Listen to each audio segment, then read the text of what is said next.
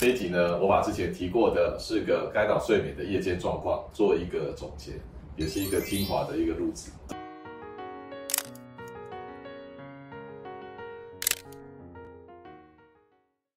各位好，我是未来健康研究院方识钦医师。这一集呢，我把之前提过的四个干扰睡眠的夜间状况做一个总结，也是一个精华的一个录制。这张图看起来有一点邪门哈。但我的画工就是这样。那有一个人要睡觉，然后旁边有四个小矮人会来干扰他。这四个小矮人呢，都有他的名字，一个叫怪，一个叫痛，一个叫痒，一个叫尿。那如果我们讲比较好的比喻，它其实有点像白雪公主跟着七个小矮人。好，那我这是四个小矮人，干扰睡眠的小矮人。那白雪公主怎么样变成睡美人？如果能够睡得好，变成睡美人，就要把这四个小矮人呢，先把它啊处理掉。那这四个小四个小矮人分别是什么问题呢？第一个怪呢，就是夜不宁。那夜不宁就找不到身体啊。我们晚上呢，也要监视我们身体的所有的东西的，包括我们的四肢、手脚，包括我们的内脏，好，我们所有东西都要被监测。可是，如果你缺乏夜间的多巴胺，你大脑的感觉系统呢，没有办法去监测到所有身体的系统，就会出现奇奇怪怪的症状啊。因为失联而产生奇奇怪怪的症状，包含啊，有一个老阿伯说啊，晚上啊都有鬼在拉我的脚，然后一听以为他失智，然后产生幻想。事实上呢，这老阿伯在安养院，他是因为晚上找不到脚，一直觉得有一些不舒服的感觉。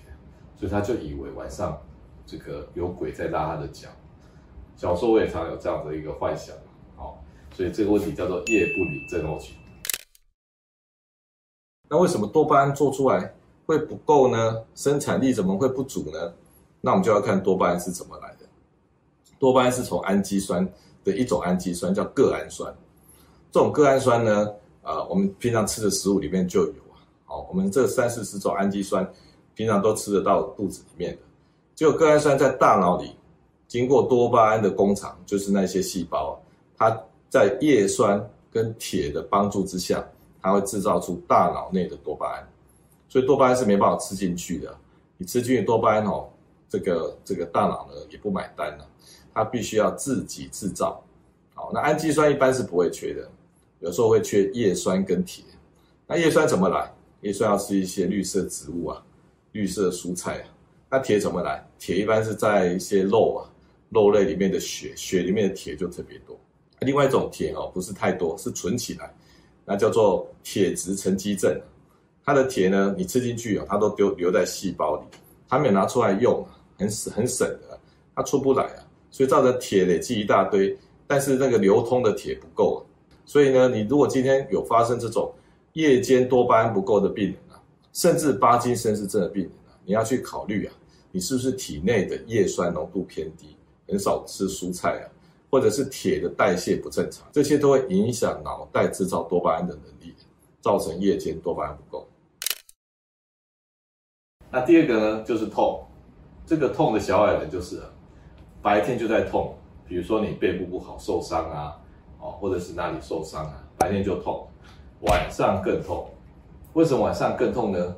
因为这种敏感痛啊，到了晚上没有位置感觉的神经来来这个这个干扰它，所以呢，它的痛就尽量的表现。那你会变成敏感痛，是因为你身体的血清素不够。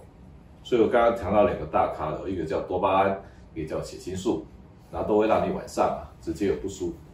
那这个痛跟刚刚的怪有什么不同呢？这是一个标准的痛。白天呢有标准的痛，晚上呢更痛，这叫做夜更痛。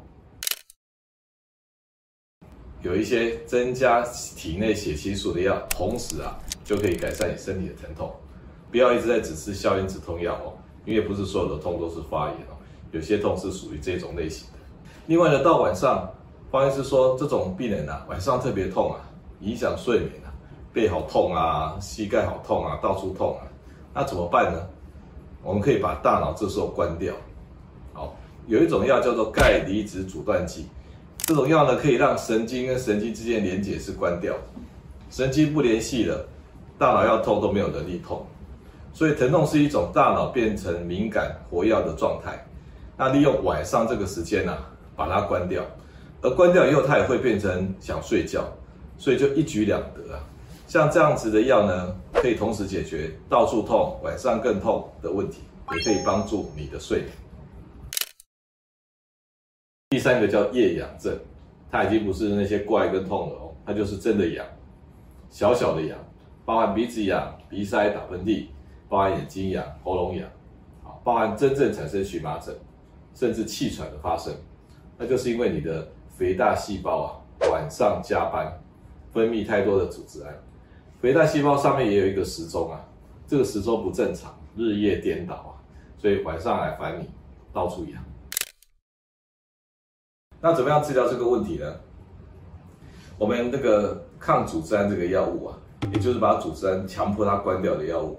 那最早期呢叫做第一代，那第一代设计一定是比较没有那么精确嘛，哦，那它产生的作用呢，啊，它除了抗组织胺很强以外哦，它还会让你想睡觉，然后它还有一些抗乙烯胆碱，也就是会小便困难、有青光眼不适合用的等等等的副作用。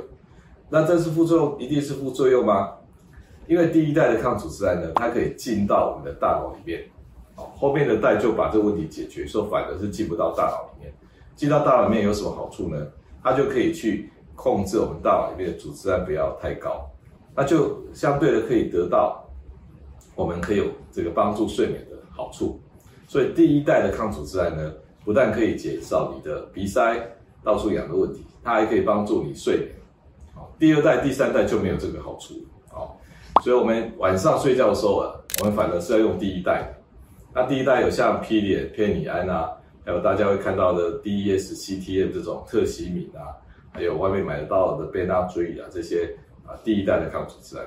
那它有什么好处？就是同时解决痒、鼻塞的问题，还可以帮助你睡。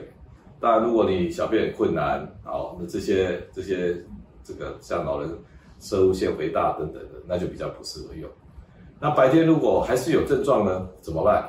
就可以用第二代的抗组织胺，它不会通过大脑的血脑障壁，所以它不会进到大脑里面，那就比较不会引起嗜睡的问题。所以白天用第二代高级的抗组织胺，不会让你嗜睡的。晚上呢，你可以用第一代，同时可以帮助睡眠，又可以帮助痒的问题。第四个小矮人是啊，尿，也夜间多尿症。晚上照理应该是尿是比白天少的哦。你看那个年轻人啊，他晚上是不上厕所的，然后到到早上起来发现尿也是一点点，奇怪，都已经过了一整天三分之一的时间，竟然尿还比较少。那是因为晚上睡觉的时候，我们的脑下垂体呢分泌一个叫做抗利尿激素，而这个激素呢在夜间呢是会分泌比较多的，然后就会让你少了排尿的问题。因为睡觉是被大脑认为是非常重要的事情，所以它不可能让你去小便的，而去干扰你的睡眠。所以大脑发明这个文明的荷尔蒙，叫做抗利尿激素，让你可以晚上好好的睡觉。而这个东西到了五六十岁以后啊，就开始降低了，所以你晚上就跟白天一样，大概三个小时就要去上一次厕所，还真的有尿。甚至有人啊，白天上的不够，晚上来补啊，上了五六次。而且每次真的很多，那这样子的一个状况也会干扰睡眠。所以现在医疗科技已经有一个药了，它就可以去取代这样的功能，叫做米利瑞。这一类型的药呢，它可以让你晚上不要制造那么多小便，它就是替代抗利尿激素的功能。那这样子有什么好处呢？那当然你小便就少了嘛，就变成正常了。那有什么坏处呢？有些人啊吃过头，好，或者是这个。这个用量太高啊，那造成你的身体的水分啊被留下来太多，那水分一多呢，就有点水肿啊，甚至呢你的电解质呢，尤其是那盐分啊就会降低，就被稀释了，变成低钠血症。那还有一些风险是啊，像有些心脏跟肾脏不好的人，他晚上是要排尿的，他把水分多余的水分白天没有排出去的排出去，这时候你反而把它留下来，你不能让它排。那这些累积的水分啊，也会增加心脏跟肾脏的负担。所以原则上怎么用呢？如果你有心脏、肾脏不好的人呢，比较没有本钱去用这个药，哦，就对于那些心脏、肾脏还可以的人。那用了以后呢，要注意它有没有低血钠的问题。那怎么注意呢？可以抽个血看看有没有血液里面血钠降低了，大概有两 percent 到三 percent 是会降低的，尤其是年纪更大的人呢，也容易啊出现这个问题。所以呢，这个四个小矮人啊是很明确的，你要从白雪公主啊要变成睡美人啊，你就必须要请这个四个小矮人离开啊。好，所以这一集的提到这个夜间状况呢，你自己要有自觉，那去医院跟医生报告说我睡不好。也要先把这个四个小矮的问题提出来，好，你不要每次都说医生我睡不好，那医生也二话不说，直接开镇静剂给你。如果你这个四个小矮人在旁边啊，干扰你睡眠啊，你吃再多的镇静剂都不太有效率，因为我们身体被烦到、被干扰到嘛，你夜不宁找不到身体，难道可以轻松的睡吗？你一直痛就可以轻松睡吗？到处痒可以轻松睡吗？要上厕所，膀胱一大堆尿，可以睡吗？这些问题都不解决，你只想用安眠药镇静剂把它打发掉，就好像一些比较独裁的国家，民众有意见就先关起来，甚至直接枪毙，好，不能用这种方法去对抗民意啊！所以呢，我们身体也是一样，要好好睡觉，先把这个床铺好，把这四个小矮人呢请出去。所以你去跟医生报告，我睡不好，你要先把这四个状况呢。跟医生报告一下，如果有的话，先处理这四个夜间状况，你就会进入一个比较啊舒适放松的睡。那这一集呢，我们把睡眠的问题总结到有四个夜间状况：夜不宁、夜更痛、夜痒跟夜尿。